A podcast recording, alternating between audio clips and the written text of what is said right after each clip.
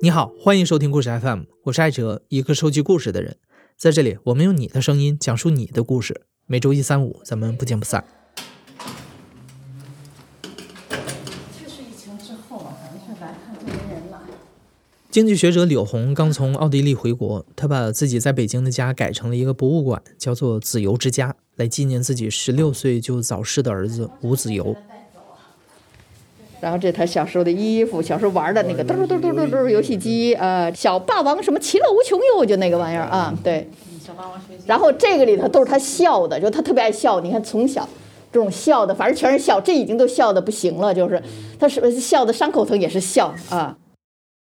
这是子由的，呃，这是他自己在博客上写的这么一个，呃，就说呃自自我介绍，九零年四月出生，从小在北京长大，小学过得很快乐，初中学的也不差。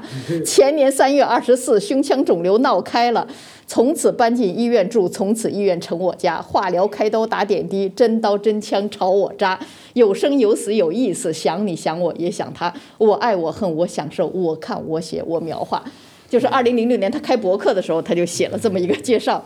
二零零年一月，子由在新浪博客上的开场白。子由从小就喜欢阅读写作，尤其是在二零零四年初二患上癌症之后，他在养病期间更是写下了很多的文字。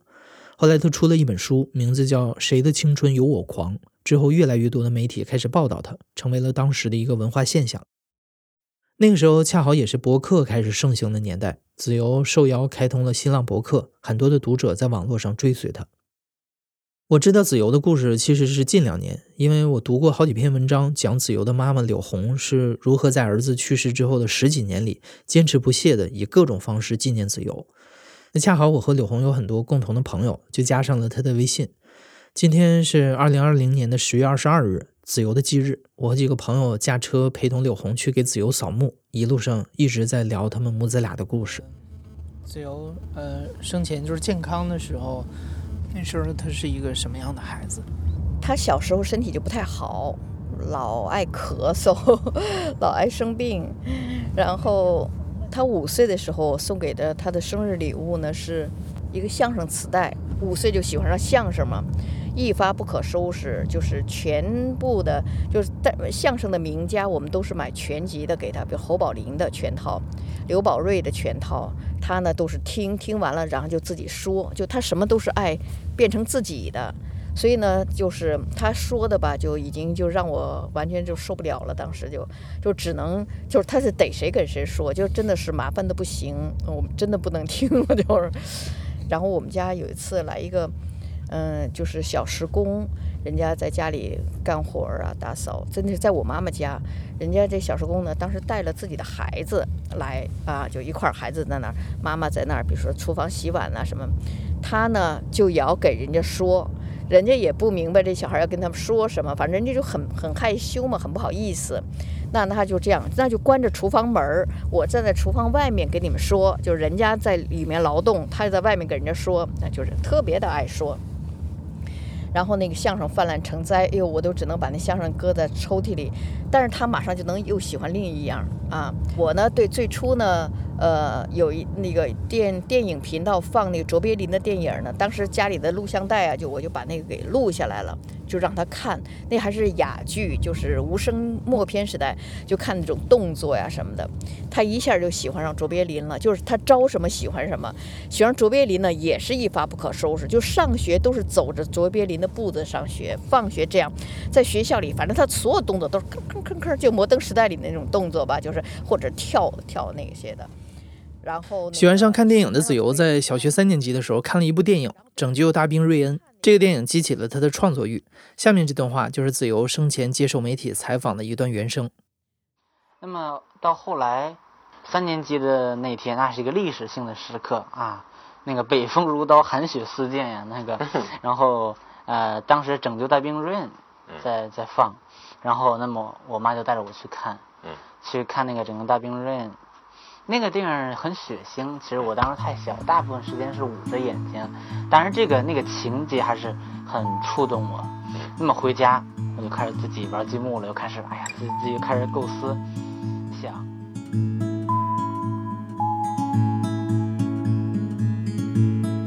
真正被称为是我的第一篇小说的作品，创作于三年级，名字叫《一战时期的俄国儿童队》，脱胎于斯皮尔伯格导演的《拯救大兵瑞恩》。这篇小说开始是我每天写在小纸条上交给老师的，后来在周末时回到爸妈家，由我口述，爸爸给我打字。我发觉我口述时脑子更清楚，文字更丰富。一战时期的俄国儿童队的故事，我构思了很长时间，用我的专业构思武器积木演了很多次。积木就是我构思的好帮手，不同的积木代表不同的角色，演一次就像看一部电影。我的创作经历：二零零一年十二月二日，北大附小六年级三班吴子游。这种很有意思的东西。后来呢，小学四年级呢，呃，我们家就就搬到了这个燕北园。一九九八年，然后呢，这样呢，我们就把孩子呢就转学转到了北大附小。然后这等于那是四年级，然后他到了这个班上以后呢，他就在班上呢就办了一个月亮文学社，然后呢就就是组织了一批小孩儿，就是演演莎士比亚的话剧。他呢就是改编，比如说《哈姆雷特》。北大当时有一个 有一个卖碟的一个店，小店叫振宇，他就等于被看作一个黑店。北大的教授啊，或者是研究生啊，什么都常常到这个店里去搜罗盘。都是那些好电影的盘，然后子由就成了这个振宇这家店的一个常客，他对所有电影门儿清，比人家店员还还轻啊。然后就是反正子由喜欢写影评，也喜欢写书评。我看过他写的书评，包括韩寒的、李敖的、张爱玲的、索尔仁尼琴的。如果不是亲眼看过，我很难相信这些是一个初二孩子的阅读史。但上天有时候很不公平，让磨难降临到这样一个孩子的身上。他说：“就他说，二零零六年的三月，我跟我妈妈有一天走在一个天桥上，我说我想有一个传奇的人生。没想到这天苍天之下，天桥之上，苍天之下的话，一个月之后就应验了。我进医院了，他就是胸疼啊，呼吸困难。”啊，胸疼的就不行了，他也是忍着，他特别能忍。哎呀，忍着忍着，就把他的把他的是课本啊什么，他都已经揉成团了，疼的。他的旁边座位的小朋友都看着呢，都呀都，但是他都没有说跟老师说我怎么样了，就忍着，他就想着下课赶紧给我打电话，然后去医院，但最后好像没坚持到下课。就给就给他弄出去了吧，他就在楼道里头。他有形容过整个讲过这段，就在那《英姿芬芳华容》那本书里头，我讲了那个楼道里是什么样的，空空的，然后这样，他就在那儿喘息着。同学就给我打电话了，说：“阿姨，你来一下，自由病了。”哟，我一听就知道很严重，说：“那赶紧叫救护车吧。”当我跑过去，我一发现老师已经在胡同里头等我，然后。掉头就跑，我就跟着老师跑往楼里跑，到那儿，在教师的办公室里，一个老师抱着他，他就喘气儿很困难什么。我说救护车来了，就发现不是心脏的问题，然后就去，然后最后做胸透，找发现胸腔里头有一个肿瘤。于是我们在急诊室待了一晚上，第二天就去了肿瘤医院。然后就展开了接下来漫长而艰巨的寻医问药的过程，艰辛艰辛的万分艰辛的这个过程，真的是喘不上气来的我，直接从正在上课的教室被送到医院。救护车呼啸飞驰，我躺着看车窗外风景如岁月般的流淌。医生问从家里赶来陪在我身边的妈妈是去海淀医院还是去西苑医院？这两个医院都离学校很近，他们也在我家跟前。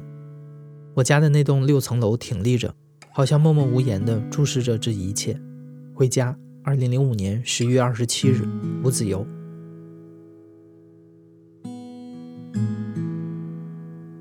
子由生病前不久，柳红刚刚离婚，儿子就成了自己的精神支柱。但这个时候，儿子突然患病，给柳红的打击很大。子由一直在鼓励母亲。他手术的时候十四岁。二零零四年六月二十五日早上，那因为他要清肠啊什么的，哎呀，折腾一夜，到早上还发着烧，啊，早上特别早就就那儿折腾着，很很难受，那时候喘气也上不来。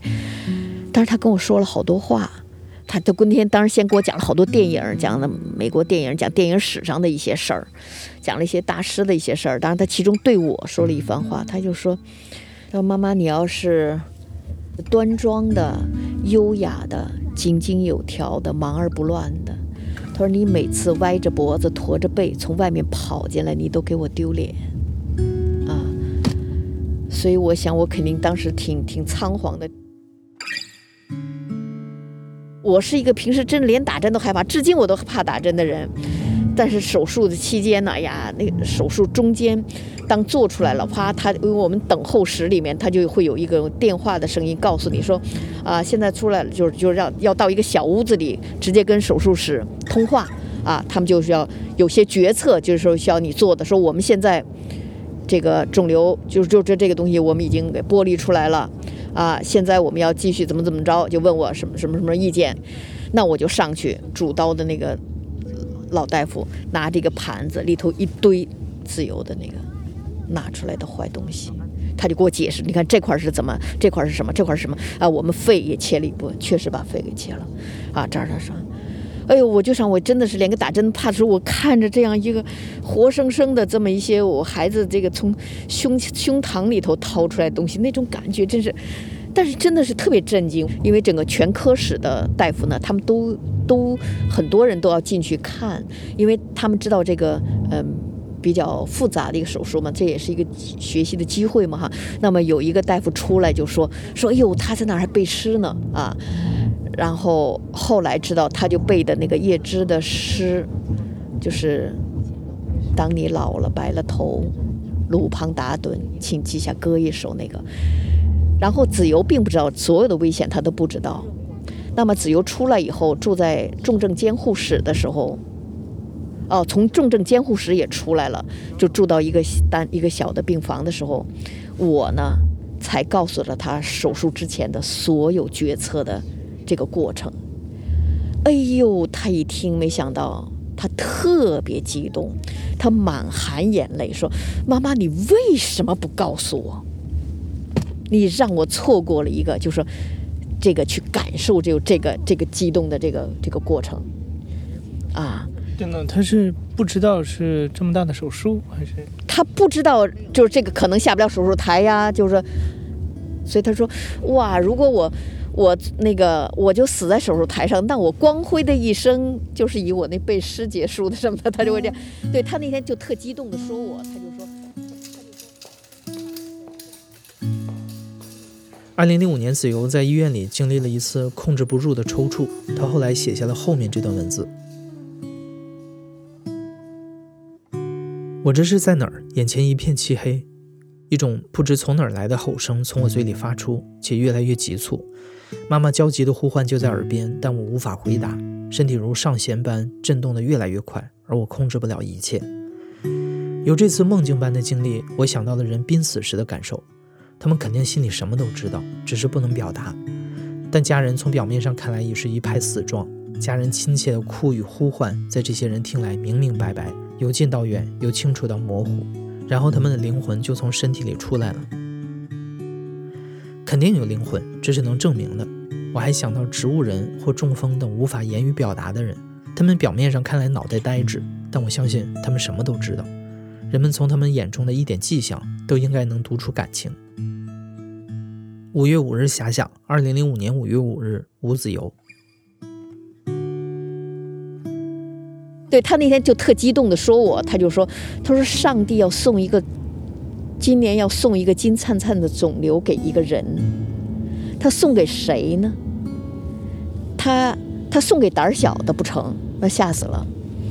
然后他送给一个特坚强的人呢，也不成，因为他只有坚强，就那硬挺着，他他没有乐呵，没有什么享受，他也不成。然后于是上帝送给了我，因为他只有他知道，只有我最懂他的心意。就就说，他说我是享受，就是他说我我我对我这十四年非常满意，所以就等于从那一刻起，我才知道他是怎么看待他的生命和他的生死、他的死亡的，所以反而让我心心里安慰一点，因为是我自己受不了，啊，其实我受不了，我不敢告诉他啊。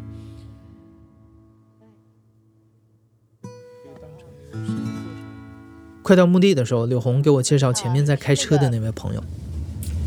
我是第一次见他，钟达。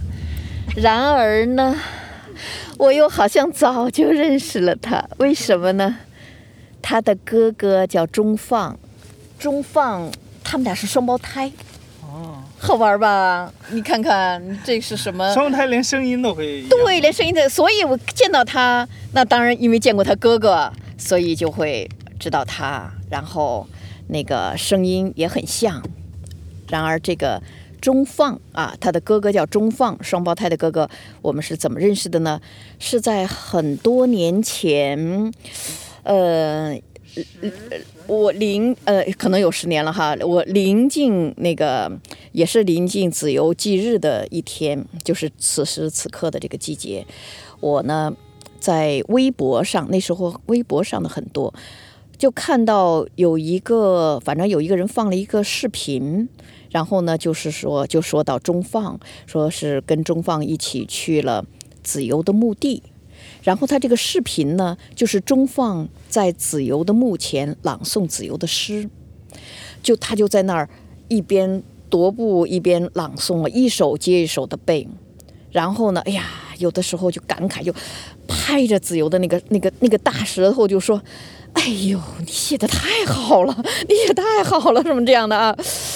他就觉得这么遗憾，在你生前我我没有认识你，啊，哇！我就看到这个，然后我就 可能是在下面留了个言，还是怎么？就比如我就说啊，今天呃是他的忌日，我要去墓地什么的。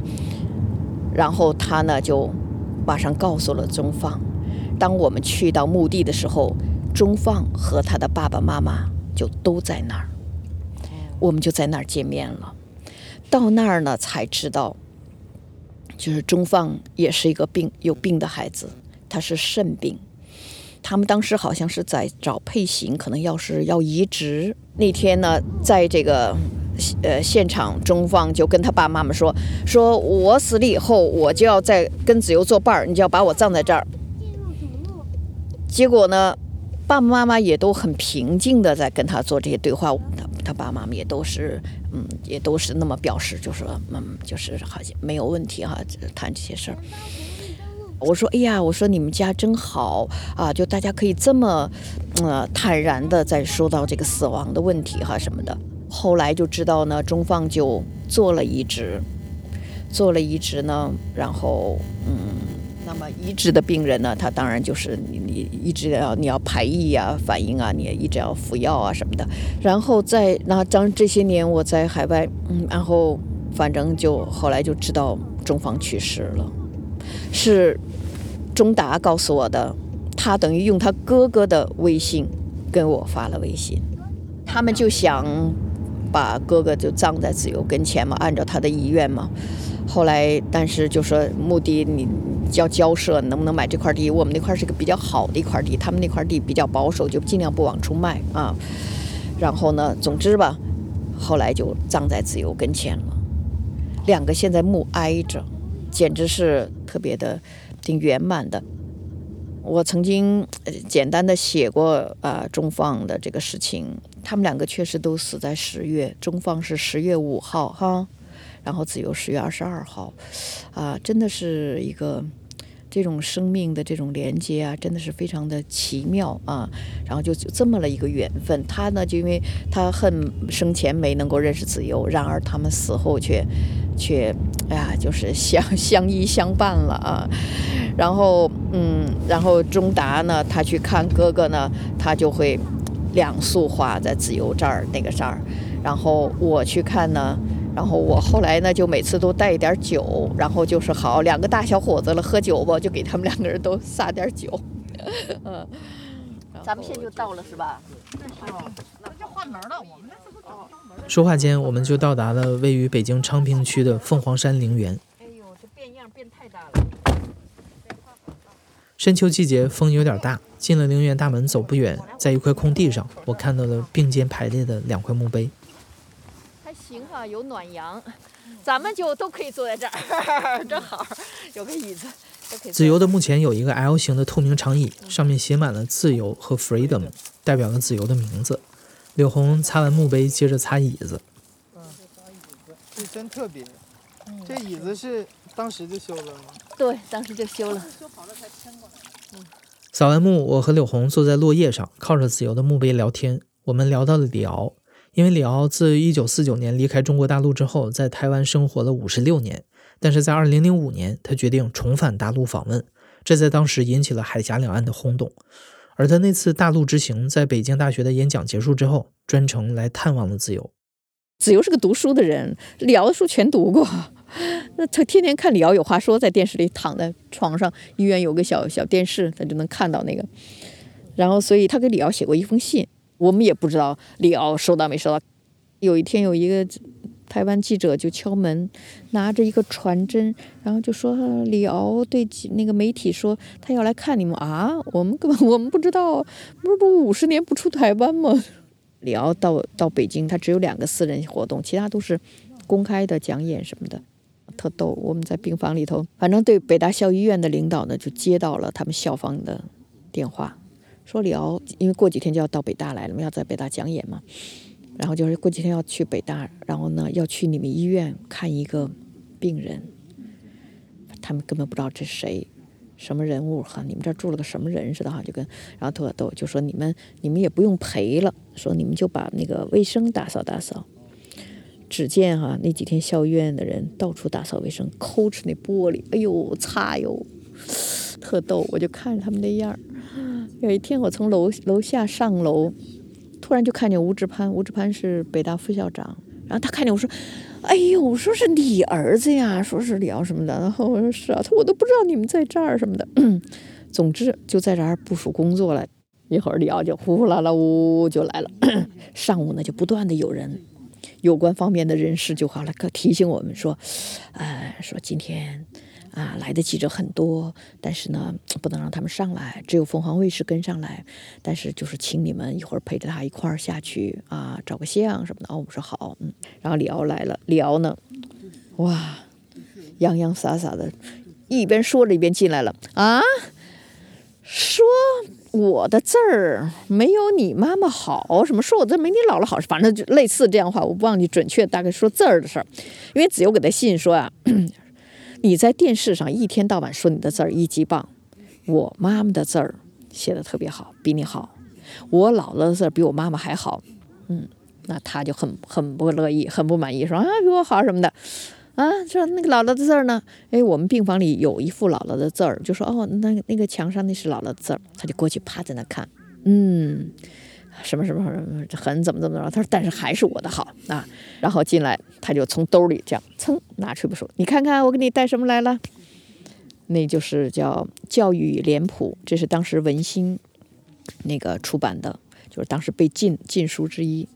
因为子由给他信里头也说，说我遍寻你的书，但是没有找到这本，他很想看这一本，没想到那个噌拿来了，然后就在子由。病床旁边有一个小小小棍儿，在那上面，他就拿出一根钢笔，就写了一行字。我们说，哦，要展示你的字儿，就当着子由的面儿给子由那个提款。他就写了个“木有于子”，尤其是你。他说：“我把你的名字写进来了，就那子由在里头。”然后子由呢，刚出那本《谁的青春有我狂》，子由说：“啊，那我也送你一本书吧。”子由，哎，一个小一个小小孩儿。所以我就拿着这书给他念，送给李敖爷爷。你也曾青春似我，我也会快意如你。谁敢喊？虽千万人，吾往矣。谁又将两亿年握在手里？哇，李敖，哇，用了我的句子，他把自己的书名签进去。他的书名叫《谁的青春有我狂》。青春在里头，他说我也会快意如你，这也是。但是李敖有本书叫《快意》，他也给嵌进来，然后说了好多笑话，特幽默什么的。然后李子由给他展示他的伤口，他伤口哇这么一大道，伤口在这。李敖说：“嗯，那我的，因为他好像做的做过前列腺癌的手术，他说我在这儿，又说咱俩，他们俩就说咱俩这这一连串的哈，就是就这把这前头这这全给连上了，就嗯，对，道口都连上了。后来李敖就说要走，我们就说送，然后李敖说不用不用不用不用。其实只不过因为上级已经要求我们送了，我们必须得送啊。因为楼下还有那么多记者在那儿等着呢，就是我们一出去才发现一个一个。粗麻绳围着，就外面数百的记者拦在那个大绳子外面，所以你就必须得给李敖下去。你站在校门口，让大家照着相，不然人家跑了这样这么长时间，人家没有采到任何的信息嘛。所以到那儿，然后子由就说：“哇，我这么高大的身躯，我得站着什么？”他就站起来了。所以他后来写了一篇叫《李敖看我，我看李敖》，因为他发现第二天的报纸上都写一个老狂人来看小狂人。他说：“哎呦，这媒体可真没劲。”，啊然后他呢就就讲了好多，他们还有两个私私人的交流，就其他都是在媒体众目睽睽之下，但是两个非常机密的时刻，一个就是进了电梯，我用轮椅推着他，然后李敖还有最最他贴身的人，在这么电梯小小的空间从三楼到一楼这么短短的时间，子由问他：“你怕死吗？”所以我也在想。在他们俩能够不在众目睽睽之下，不在那些什么下单独说话的时候，子由怎么就突然就问这个问题？其实这是子就是子由到生病以后，这是一个终极的问题。但在这个小小孩这儿，已经是他一个一个根深蒂固的一个萦绕在他脑海里的一个一个问题。他脱口的时候：“你怕死吗？”李敖说：“原来怕，现在不怕了。”后来子由跟我说，因为这个问话我是听到的。后来他们俩，子由不是站在他跟前，他们俩窃窃私语，媒体上都有这照片。子由哎，这样趴着跟他耳朵对着对着耳朵说话。子由说：“问他，你为什么到这世界上来？”然后李敖说：“哎呦，这我不知道，得问我爸妈。”嗯，挺逗的。嗯，因为我当时说这个，呃。疾病是财富的，我当时就是都觉得我生这个病，因为我觉得，嗯，看见了过去没看见过的人，接触过去没接触的事情事情，至少啊，呃，得病会都经历什么，我就比你们知道嘛。就是我我走了另外一条也是很很有意思的路，那么我觉得，可能我学到了东西。啊，同学们在学校里，或者可能一辈子都都学不着呢。那我看到了，呃，病房里有很多病人嘛，其他的病友。那我看到了多少百呃百味的人生，那么那种他们他们的态度，他们的感情，他们的面容。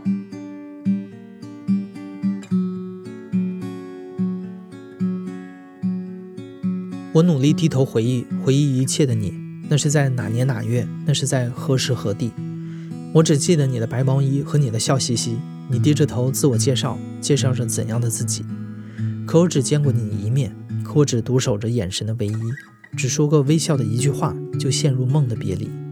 从此我们幽冥永隔，从此我们各奔东西，从此真实将虚幻代替，从此我目送你远去。还有，还有，还有呀！可我，可我已忘记。当你，当你上了路，留下叹息和珍惜。写给一位刚认识就离去了的姐姐。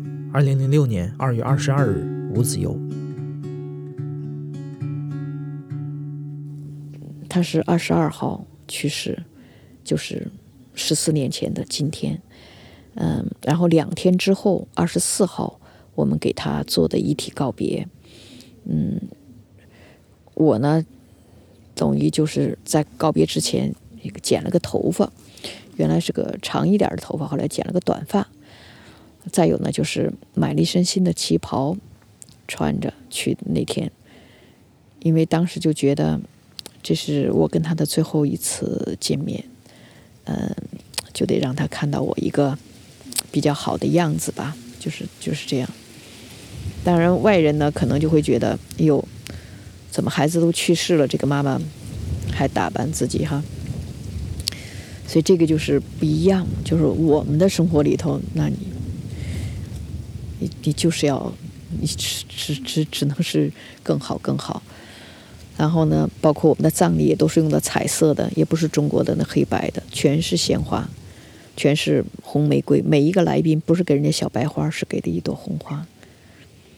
然后我们在那个，在他小小的黑暗的小的告医院里的告别室，你想那多小啊！我们愣是把它打扮的非常的美丽，把所有灯用红布包起来，墙上。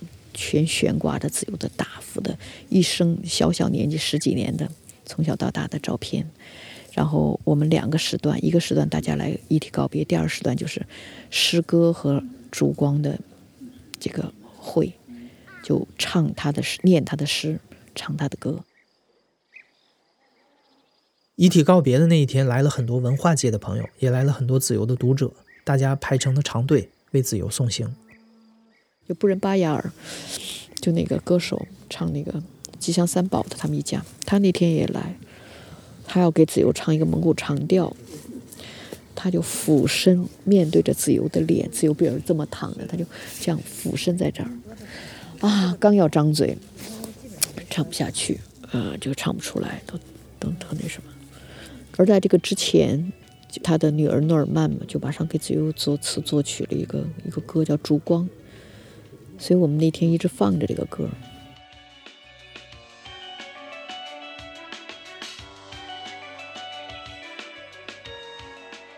我曾经在微博上，哦，博客那时候是博客，想起来了，博客上看到过有一个叫果丹皮的人，他显然是个癌症患者，他就说：“我只有一个心愿，就是当我死了之后。”我妈妈能够像子由妈妈那样，穿得漂漂亮亮的，就是为我送行。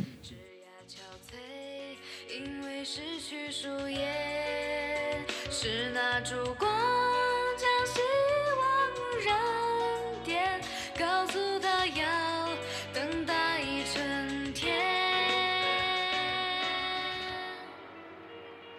今天知道一个消息，年轻的子由去世了。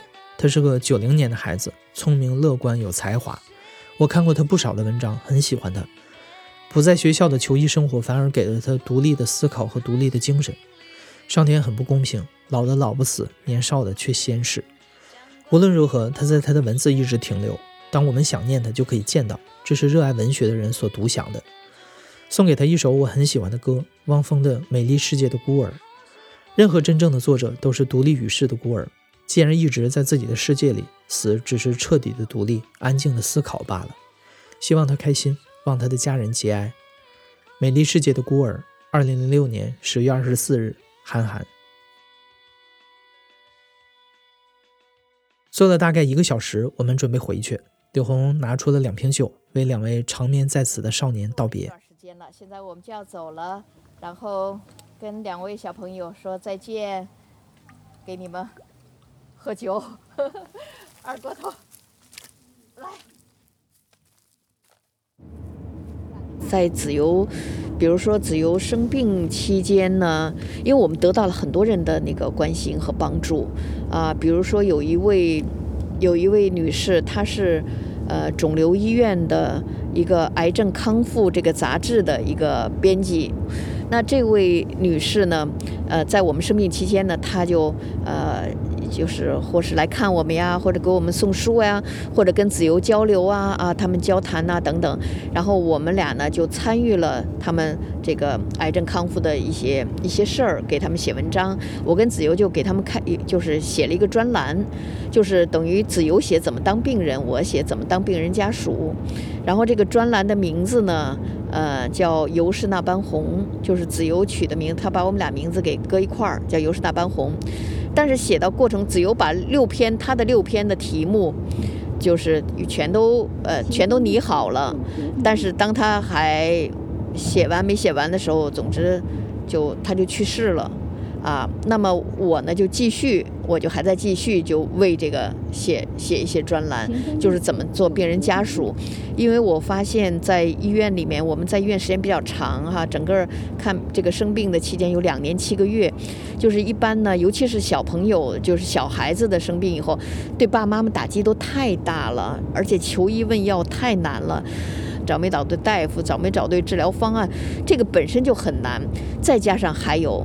治病的钱，这也是让每一个家庭陷入很大灾难的事儿，所以他们根本顾不上孩子的其他的方面，所以孩子每天躺在病床上，就是反正爸爸妈妈就在那儿奔忙着啊，所以我就觉得这个在心灵这方面呢，让孩子精神上这方面呢，就就顾不上啊，就没有太顾，然后我们呢。就和这个事儿呢，就是我们在这方面稍微有一点点不同，就是因为子由他太有要求，就他对他的精神生活是太有要求了，所以我们就生病期间那永远是每天必须看电影，必须读多少书，必须什么看好玩的东西什么的，反正就是就是他要没这些，他根本熬不过去。所以我们的这个过程呢，我就觉得，如果如果即使孩子最终他没有办法。呃，恢复哈身体，但是他他是要这样走向死亡。那如果这段病程中间，他依然有一个好的精神生活过哈，让他是个是个愉悦的，让他还能够享受这个人间的这种这种知识啊、智慧啊啊这种美美美的事、美的人、美的物，这样的话，那多么好啊！那这样的话，爸爸妈妈会减少好多遗憾哈。不然的话，从孩子一生病，你就在那愁眉苦脸，你就在那压力，然后孩子跟着你。就是感受着这种东西，结果然后直到死，这个是个太遗憾。所以我呢就就很想做这种癌症患儿的精神关怀，就是一己之力吧。然后啊，是。是会去采访他们吗？不仅是采访，就是看望啊。比如说他住院呢，去看他呀，然后然后就跟他聊啊。自由去世之后，你也经常去医院。对对对对对，不仅是去医院，有时候去家里。比如说像那些，呃，那个像那个移植后的病人，那他是在家，当然他也要也要去医院，但也会在家。他们外地的都是在北京租个房子啊，像这种治这种大病的白血病啊什么这类，他们都是这么做的。然后再伴随着他们的孩子死亡，然后再伴随着给他们做葬礼，然后伴随着这个妈妈，然后经历那个失丧最初的那个那个震动，比如说要自杀呀，或者要怎么怎么样，就整个这样，就这种陪伴，就这种过程很多很多，就是子由去世之后，你还参与这么多？这就是之后，他子由之前我就走不开。我之前我就只能跟在他跟前，我们那二十四小时只有我一个人，你是没有办法离开他的。对，南口的邮局，没错咱们走的没错回来的路上，柳红让大家等他一下，他要去邮局办点事情，我陪他同去。呃，没事就是我其实挺有有挺有意思。这个是一块吗？这是一块哈，我要买十四块钱的，因为今天然后就盖今天的那个章子印章。我们每年都这么做，是呃生日也这么做，那个呃忌日也这么做。他把这些邮票一张一张的贴在了一个本子上，所以他们都知道了。刚才一来就问了，说是那个阿姨吗？什么的都懂。每年两次。你是打算把它们寄到？没有，不寄，就是就是留个纪念，就是这一天又到了南口，因为它是有那个南口的那个字样。回到车里，柳红给我看了另外几个本子，里面有每一次来给子由扫墓的记录。呀，是不是掉了一张？没有，没掉啊。哦，这不是这一天的，这一七年的，十月二十二号，对。这是刚才的，然后我还有一个本子，就是有时候拿这个本子，有时候拿那本子。哎呀，我觉得活着的人做这些事情。哎呀，你说是为为亲人呢，还是为自己呢？其实，啊，也是为自己吧。为自己贴邮票做记录，只是柳红纪念子由的一种方式。子由过世之后，他的博客柳红一直在帮他接着写。柳红把子由剩下的文稿都整理出来，给他又出了两本书。柳红还参选过朝阳区的人大代表，后来再婚去了维也纳，也经常在子由的生日和忌日通过长跑来纪念子由。他似乎是在自己的每一段人生经历里，都带着自由的记忆去体验。他们那个做做一个那年什么做个节目，好像是是什么白岩松什么几个中央电视台，二零零六年，对，叫温暖温暖二零零六，对对对，这个节目反正让我也参加了，然后呢就就他们就问了一个问题，就说嗯。就是比如说你计划或者你打算，或者是你什么时候走出来啊？然后这个确实，这就一般的人都是这个是不可能的。他就随着伴随着我们，他就跟着我们，永远就是不不管你在做什么事情，你他是在你心里面的呀。就是这种感情，他哎呀，这不是这不是能够一个一个丢掉的一个嗯。所以有的时候说啊，活在我的心里哈，那个啊，大家好像一变成了一个一个套话，一个什么？但是可是这是一个实实在在的一个事情。那那那种刺痛，那种和你，呃，永远的那个就是这个连在一起的，就是你你梦里呀，你或者随时，我前几天还还梦见他，啊，反正但是梦里头经常就是他还是在生病，哎呦，还是在操心呐，就是提心吊胆呐，就是哎呀，他是不是又流血了呀？他是不是有什么？反正就永远永远就没完没了。这个，我觉得那种担心已经刻在我的骨髓里了。但是真正的这种。这种哀伤啊，这种爱呀，这种在你心里这东西，实际上它是激励你要好，就是其实是病倒是很容易，你你垮在那儿是很容易，你要站起来啊，你要更好啊，你要一天比一天好，其实这个才是不容易的。像因为我昨天晚上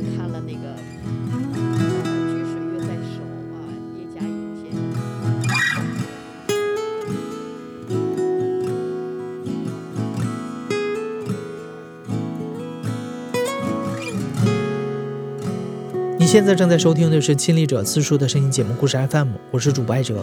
本期节目由我制作，声音设计彭涵，实习生朱思维。